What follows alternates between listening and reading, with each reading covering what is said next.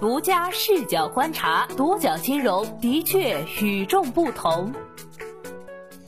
本期我们一起关注的是现场，韦博英语大面积关停，学员却被割韭菜，教育分期乱象何时休？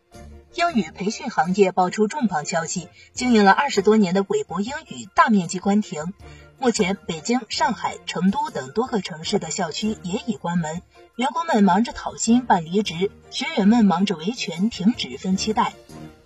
值得一提的是，据部分学员向独角金融爆料称，在韦博英语学习的学生，好多都办有教育分期，放款方包括工商银行、建设银行、招商银行信用卡、招联金融、度小满金融、京东白条等众多金融机构。韦博英语事件再一次把教育分期推到了风口浪尖。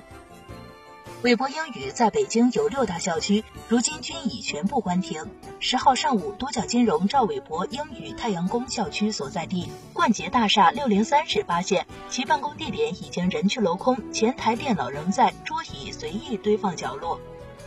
玻璃门上张贴着关于学员安置预案的进展通告。通告显示，因为北京韦博持续经营不善和严重亏损。导致校区运营和教育服务无法正常进行。通告为希望复课和退费的学员提供了三个方案。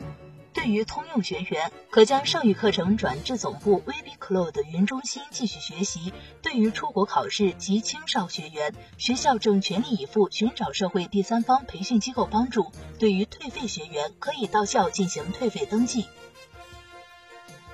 通告内容显示，退费登记时间为二零一九年十月八号至二零一九年十月十三号。但是据现场人士称，昨天和前天还有人来办理退费登记，今天就关门了。位于便宜坊大厦十七层的崇文门校区情况稍微好一些，还剩两名工作人员在帮学员办理退款。据现场工作人员称，办理退款时需要填写退费单，携带合同原件、身份证和银行卡的原件及复印件。从昨天和前天，从上午九点忙到晚上十点，光崇文门校区就帮两百多名学员登记了退费。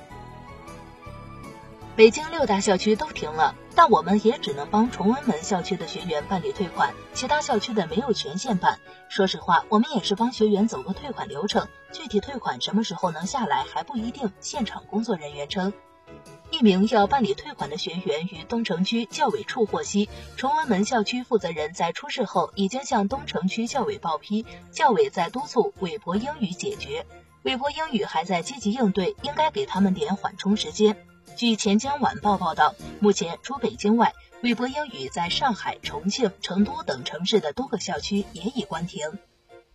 公开资料显示，韦博英语创立于1998年，是韦博教育旗下的英语培训机构。目前已在全国五十多个城市开设了一百多家培训中心。除了韦博英语，韦博教育旗下还有韦博开心豆少儿英语、韦博嗨英语两大教育品牌。目前，韦博教育已在全国六十个城市开设近两百家培训中心。当下课已停，分期贷款还得还，学员陷培训贷泥潭，承受还款压力。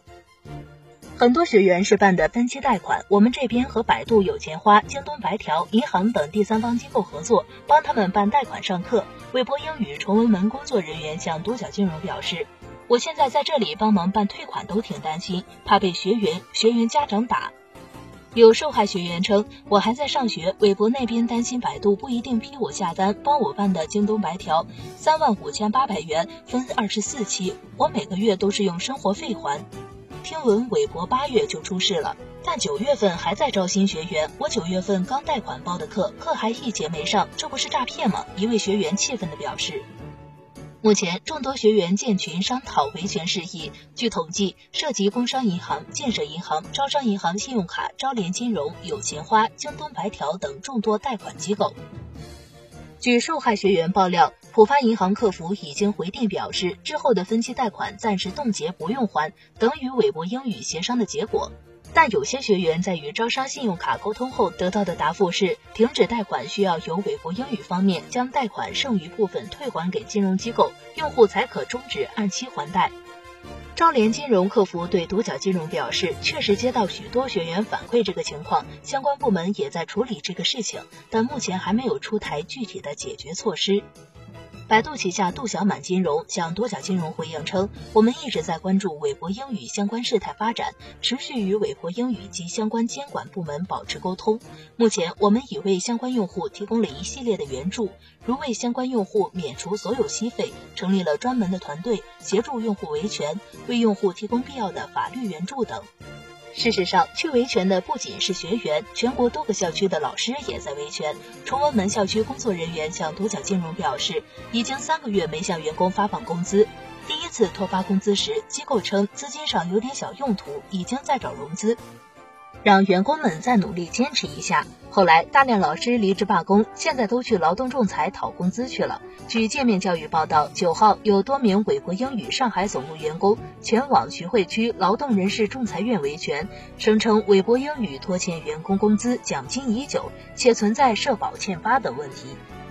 一位与韦博英语有合作的教育行业人士向独角金融透露：“我们听说之前韦博英语现金流就有问题，这几年好像一直亏损，不光是北京。他旗下公司给韦博周转了上千万，但无济于事，好像欠款已经上亿了。”他分析，韦博英语可能是在靠教育贷款维持运营，现金断后，无力支付工资和退费。虽然一直在找融资，但无力解决，最终老师罢课，学生退费。据南京教育报道，因韦博英语上半年不能提供办学许可证，部分银行已与韦博英语停止合作关系。但根据学员提供的崇文门校园许可证可以看到，韦博英语的办学许可证有效期限是二零一九年三月三十一号，期限一年。其他校区的期限尚不知道。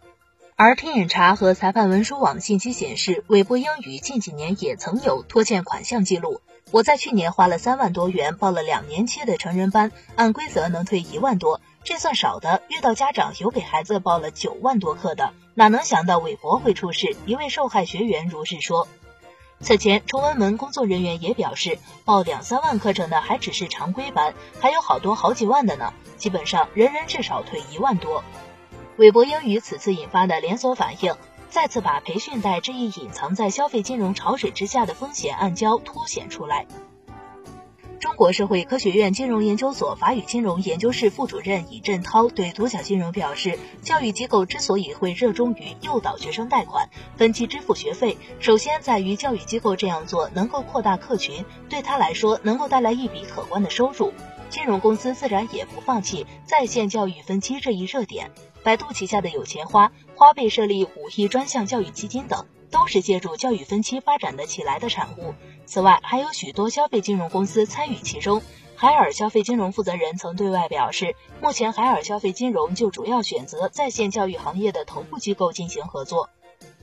但教育分期和培训分期资金的大量入场，也引发了众多问题，其中比较突出的就是骗贷高发、不良机构收取学费后跑路。截至十月十一号，据投诉和黑猫投诉上，有关韦博英语拒绝退款、诱导第三方贷款的投诉分别有一百二十八起、一百八十七起；有关华尔街英语的投诉分别有五百零四起、九十二起。另外，尚德机构的投诉量最大，在拒投诉和黑猫投诉上，分别有四千七百四十八起、两千八百零二起。二零一九年一月，由最高人民检察院、公安部、中国消费者协会和中央广播电视台和中央广播电视总台评选的二零一八年十大消费侵权事件中。二零一八年十大消费侵权事件中，多家英语培训机构被指通过提供课程贷款服务，让学员背上几千到十几万不等的培训贷。其中，华尔街英语被点名。二零一九年二月，国学教育疑欺诈大量学员培训费后跑路。李振涛分析称，教育机构良莠不齐，如果消费金融公司不对合作的教育机构进行把关，当有些教育机构倒闭或者跑路之后，就会引发学员没课上还背上债务。消费金融公司继续让学员还款的窘境，你对教育分期有什么想说的？欢迎评论区留言讨论。好的，以上就是本期节目的全部内容，谢谢收听，咱们下期再见。